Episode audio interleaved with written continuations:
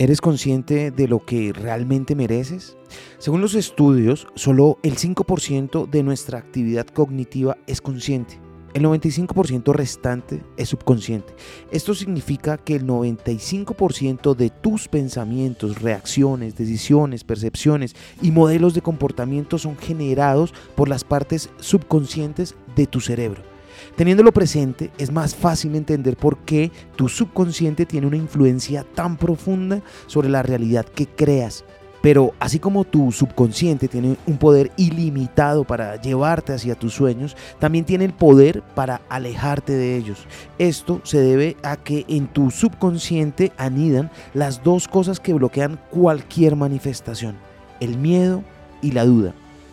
El miedo y la duda se presentan en forma de inseguridades, creencias limitantes, baja autoestima y falta de confianza en la capacidad del universo para proporcionarte lo que necesitas.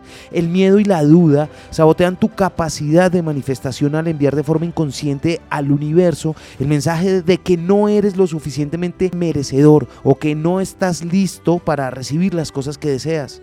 El miedo y la duda son tan poderosos que incluso pueden evitar que imagines lo que quieres, dado que crean bloqueos que interfieren con el primer paso de tu viaje de manifestación.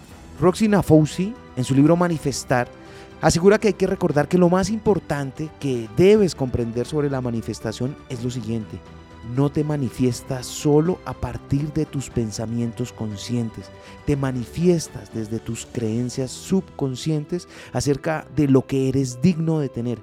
Esto significa que solo puedes manifestar aquello que realmente crees que mereces atraer a tu existencia.